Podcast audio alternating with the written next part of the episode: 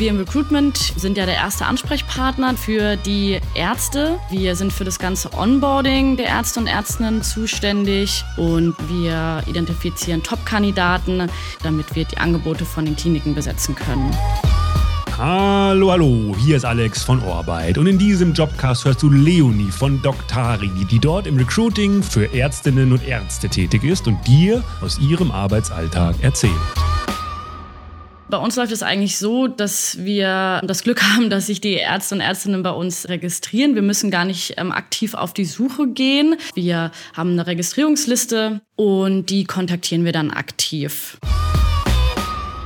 Eine Ärztin hatte sich auch bei uns registriert und ja, sie hat mir erzählt, dass sie sehr unzufrieden ist äh, mit ihrer Festanstellung, dass sie wirklich sehr viel arbeiten muss. Sie hat ein kleines Kind zu Hause und sie sucht einfach nach einer Alternative. Sie hat noch nie als äh, Vertretungsärztin gearbeitet. Sie hat es aber schon von vielen äh, Kollegen gehört und eigentlich immer nur Gutes gehört. Ich habe ihr dann das Modell der Arbeitnehmerüberlassung erklärt und sie war am Anfang noch ein bisschen skeptisch. Aber ich habe ihr dann auch von meiner äh, persönlichen Erfahrung erzählt und ihr auch erzählt, dass ich das selber auch gemacht habe und meine Festanstellung aufgegeben habe und es auf jeden Fall auch nicht bereut habe. Sie ähm, hat dann auch gemerkt, es ist gar nicht so schwierig, sage ich mal, auch in unterschiedlichen Kliniken zu arbeiten und sich da in die Teams einzubringen und ist bei uns in die unbefristete Anstellung. Das ist nämlich ein neues Modell bei uns. Also wir haben einen festen Arbeitsvertrag, gehen aber weiterhin in diese Vertretungseinsätze. Das ist eigentlich so eine Kombination aus diesem flexiblen Arbeiten, aber gleichzeitig diese Sicherheit haben von einer Festanstellung.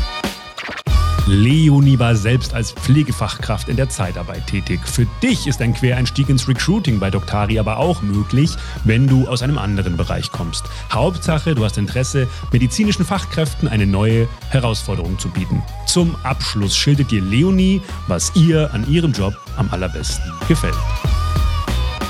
Man kann sich seine Arbeit einfach auch ein bisschen selber einteilen und haben auch die Möglichkeit, im Homeoffice zu arbeiten, drei Tage. Gleichzeitig sind wir aber auch zwei Tage im Office, was ich auch wirklich schön finde, dadurch, dass man dann halt seine Kollegen wieder sieht. Und ich glaube, dass ich wirklich gelernt habe, mehr aus mir rauszukommen, besser zu kommunizieren und dadurch auch ja, selbstbewusster aufzutreten.